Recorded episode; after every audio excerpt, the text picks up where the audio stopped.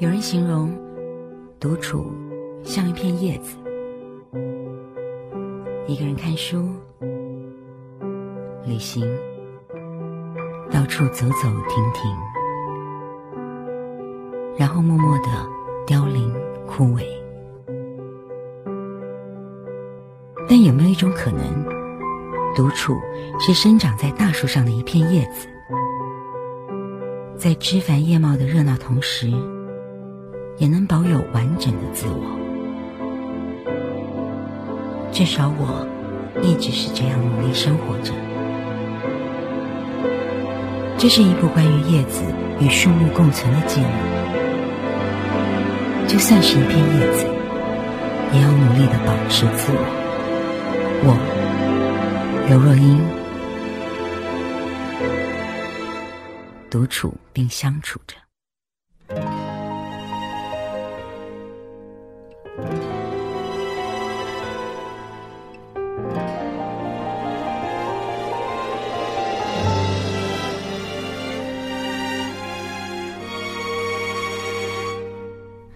我的肩膀被记忆的包裹，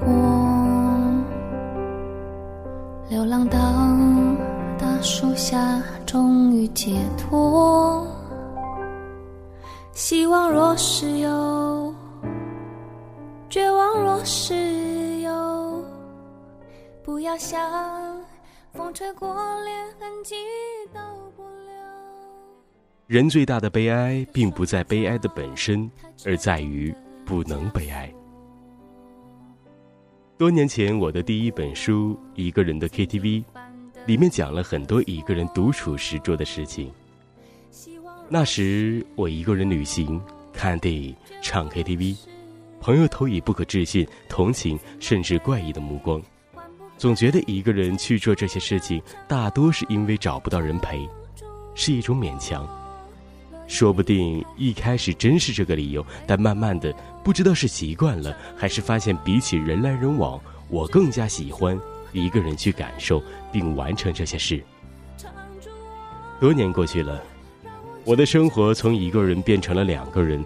我感激我的伴侣纵容我保持独处的习惯。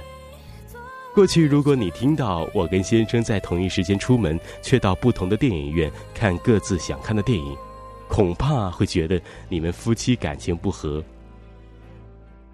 如今，我们的朋友会说：“真羡慕啊，你们有各自独立的自由的空间。”十几年过去了，整个社会对于独处有了不太一样的评价。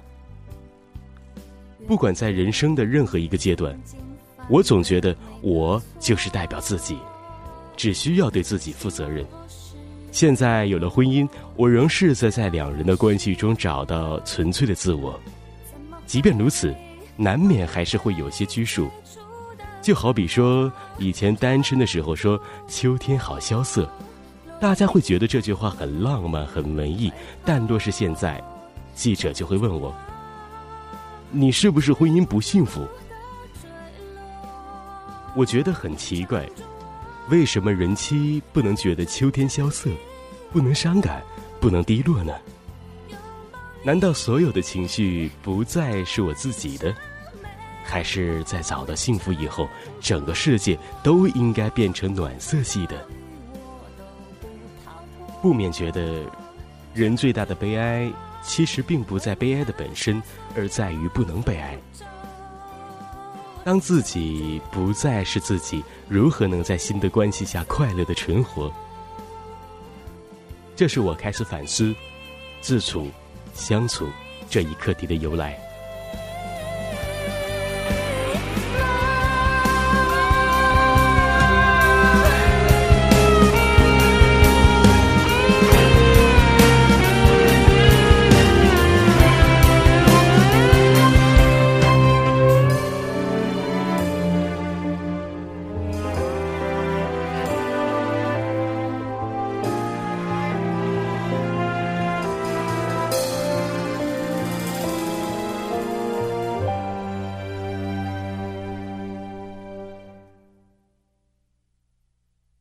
快乐若是有，伤心若是有，眼泪灌溉，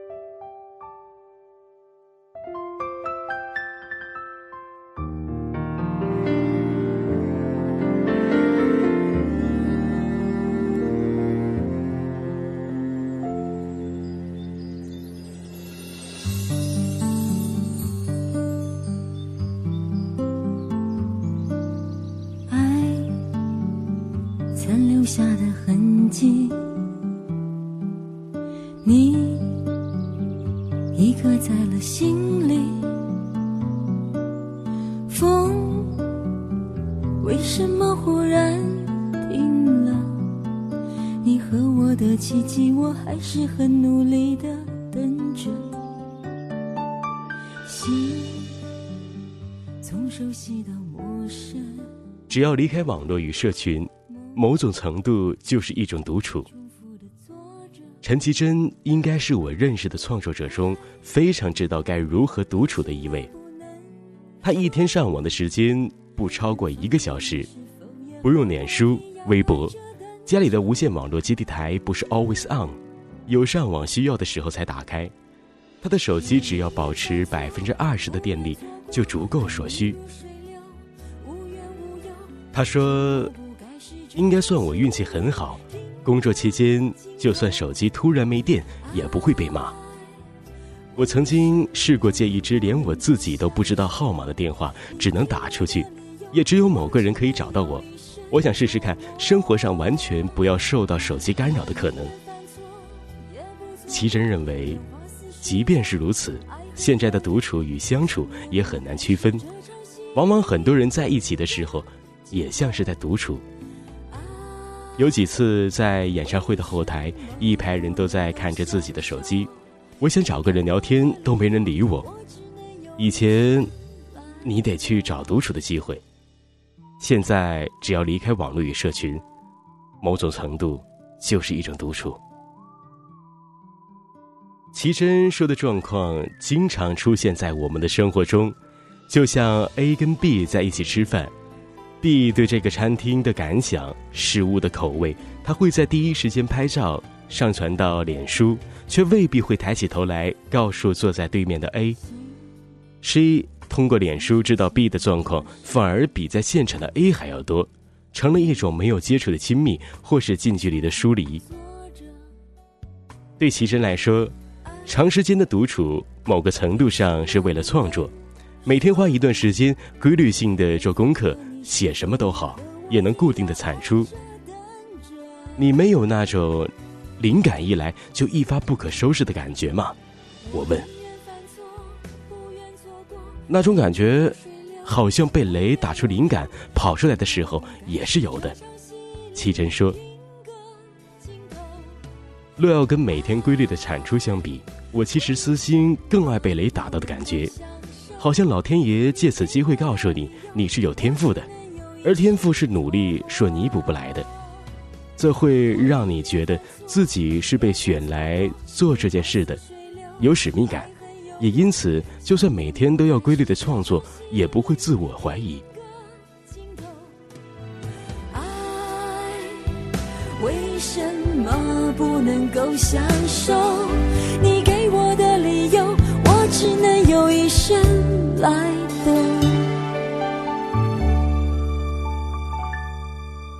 爱曾留下的痕迹，你已刻在了心里。风为什么忽然停了？你和我的奇迹，我还是很努力的等。着，心从熟悉到陌生而这是你我的故事。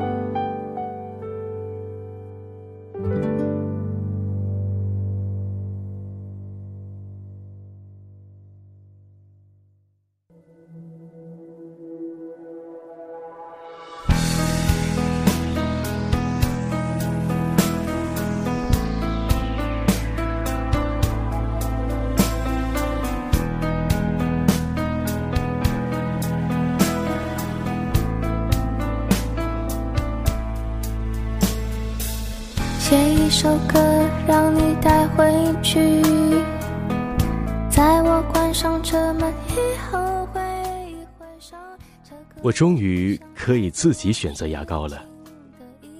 如果没有独居的过程，生活就永远是别人的生活上，加上你的生活的总和，不会是自己的生活。我在大学时，因为出国念书，就搬出来自己住。第一次意识到真正的独居是去买牙膏的时候，心里想着，真好，终于有牙膏选择权了。当然，摔跤时我不喊痛，因为没人会搭理你。出门时反复检验是否带钥匙的，因为不会有人替你守门。齐真说，读初中有段时间跟外婆住，常常半夜十一点半的时候，外婆会打电话给他。要他把房里的冷气打开，去市场买宵夜回来，等外婆回到家，吃个宵夜，大概到凌晨两三点才睡。我们家常常两三点，所有人都还醒着，好像大家白天都不用做事一样。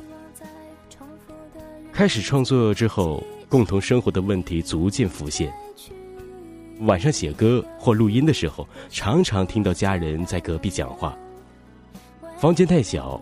衣服放不下，妈妈说可以放她的房间。搬出去住，多增加开销，女孩子也有安全上的考虑。即便妈妈的理由很多，后来我还是搬出去住了。刚搬出去的那段时间还有点不适应，半夜太无聊了，又没有看电视的习惯，感觉有点害怕，又不知道要干嘛，一直犹豫着要不要搬回去。但熬过那段时间后，也就慢慢适应了独居的状态。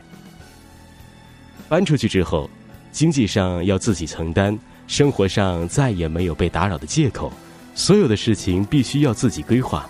我觉得我的个性，一直到自己一个人住之后，才开始慢慢的形成一种状态。齐真缓缓的说出他的想法。我其实很鼓励年轻人，如果有能力，与其住在家里抱怨父母，不如试着体验一个人住，抱怨会少一点，对自己的认知也会多一些。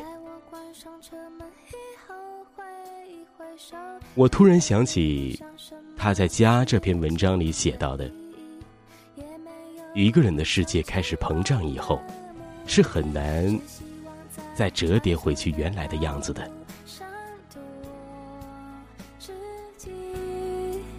有一条简单的旋律，指引你专心。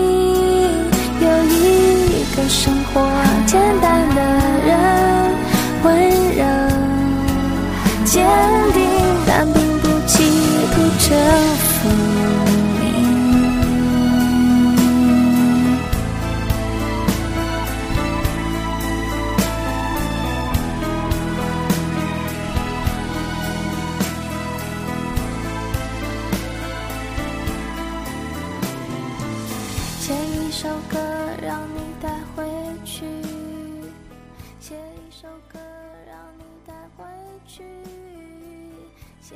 人的一生不是在争取自己的空间，就是在适应别人的空间。一个人需要的空间不用太大，有时候一个套房就够了。两个人就不同，那不是一个人空间乘以二的算术题。曾经工作做到豪华饭店的时候，我会想，为什么需要两个洗手台？但现在，如果要我跟另一个人生活在一起，我觉得两个洗手台、两间浴室，甚至两个厨房，可能都是必须的。与其说我喜欢大一点的空间，其实是需要大一点的空间。可能跟小时候住在祖父家的大平房有关系。因为如此，我宁可居住在房价低、离闹区远一点的郊外，在同一个空间里可以有一块自己的领域。两个人在一起之后，其实不是空间领域被侵犯的问题，而是原本有各自习惯的两个人，因为彼此之间的迁就，让原本需要各自独立的性格受到扼杀。这点，有些人即便有感觉，也未必会表达出来。奇珍说：“人的一生不是在争取自己的空间，就是在适应别人的空间。在相处上，像这样的事，我们常会说没关系，将就一下就过去了。但其实应该是让没关系变成根本就没有问题才对。”前阵子，我和先生要准备婴儿房，买了婴儿床后，就得把原本是我们在使用的衣物间整理清空。在这个过程中，虽然身为父母是该奉献一切，但是看着自己原有的空间一点一点被压缩时，心里还是有点伤感。能够一个人生活的很好之后，你才知道该怎么跟别人生活在一起。奇珍这段话我完全认同。很多人在寻找伴侣的前提是希望对方能够给予幸福和依靠，但我始终觉得。连自己的生活都搞不定，把责任丢到另一个人的身上是不公平的。有一阵子身体不好开刀，出院之后，为了怕有什么临时状况，我的助理跟我一起住了一两个月的时间。奇珍说，这是他独居多年后又一次与人同居的体验。很奇怪的，有人一起住的时候，另一面的个性也会跑出来。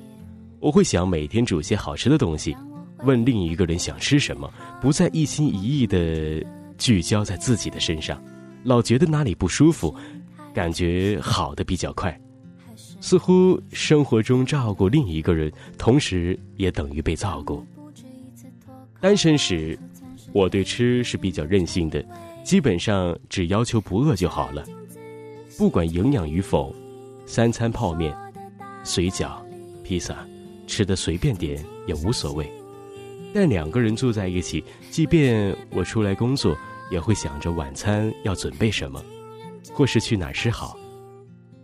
那不是谁的要求，而是自然而然对婚姻生活上的一种尊重与态度。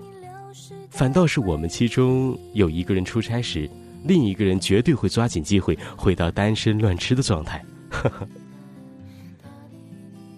相处就像是把两个独处放在一起，在一起的时候像粘土，可以形塑成两个人以外的第三种模样；分开的时候，像磁铁，彼此相吸却又各自独立。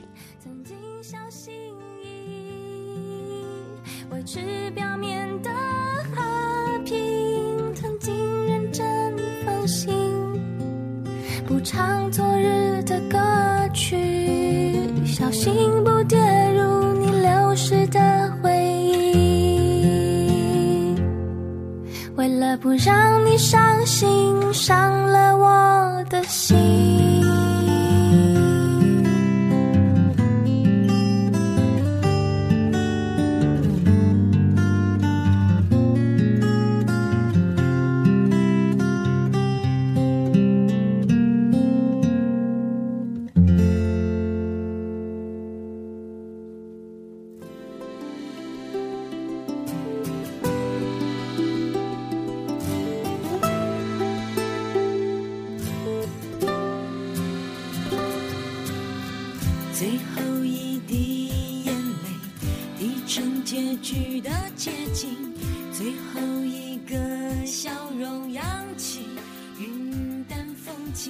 让身体处于最舒服的状态。一个人的心里如果有太多别人的想法，其实还挺不舒服的。即便经常保持在独处的状态，但人若入世，情绪难免。那你如何排忧？我问。我曾经听过一场演讲，很多人觉得伤心的感觉是想象出来的，属于一种心理上的反应，但也有研究认为。人觉得伤心的时候，大脑里真的有个地方是受伤的，所产生的情绪，反而是真实存在的生理作用。以前我觉得心情不好或精神状态不佳，就只能摆着等情绪过去。现在会反过来想，起码让自己的身体处于最舒服的状态。奇珍曾经问过我，睡前如何放松？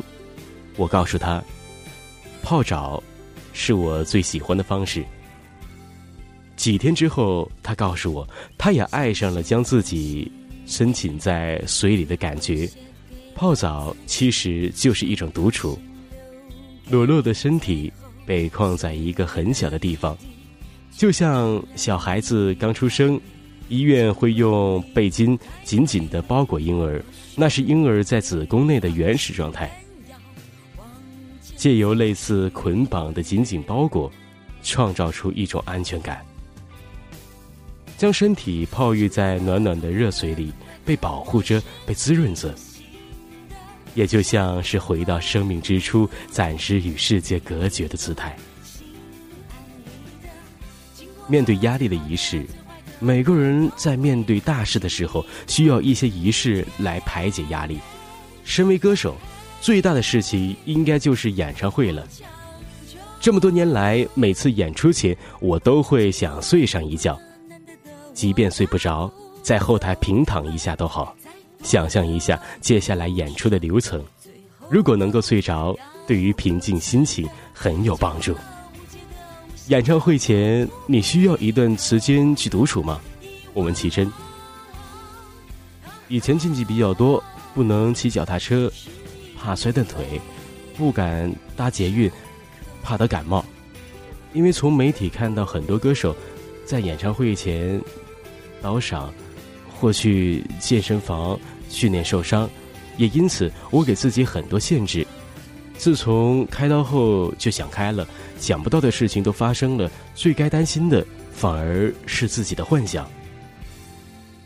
我好奇奇珍独处时是什么样的状态。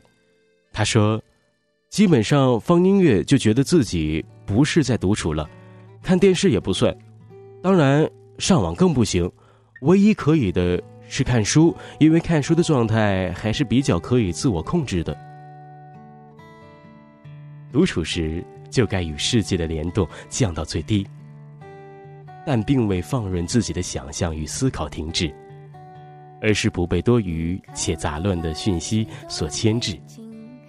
我同意这个论点，独处时必须意识到自己，才能够享受随之而来的自由或寂寞。因为此时的我是我，如此真实的在这里，并不在他方。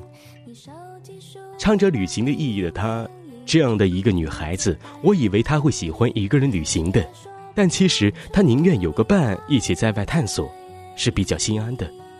这未必不是一种独处，在有人的照应下，有时候更能完整的与放心的跟自己相处，这是可以理解的。我不禁的想。在舞台上，闭着双眼，悠然的流淌在音乐里的他，跟台下的观众，都在各自的独处着，还是或一同相处着呢？我不知道，这问题问我也没有答案。不过我确定，就像他歌词里面写到的：“我是一，不是孤单的个体，无论在哪里。”你拥抱热情的岛屿，你埋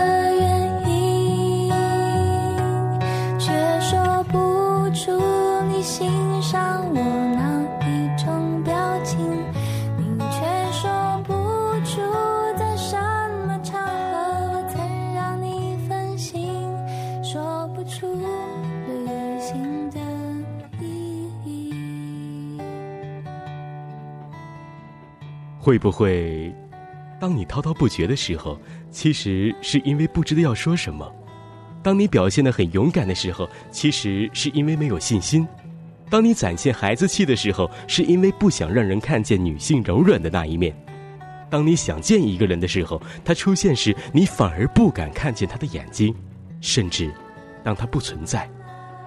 当你大笑的时候，其实想掩饰住你的悲伤；当你喧闹时，其实是孤独的。然后，他们眼中的我们，其实不是真正的我们。久了以后，我们也忘记了我们真正的自己。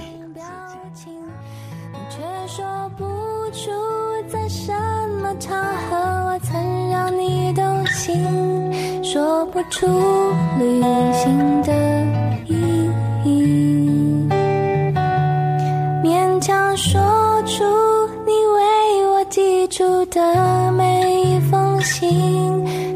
是你。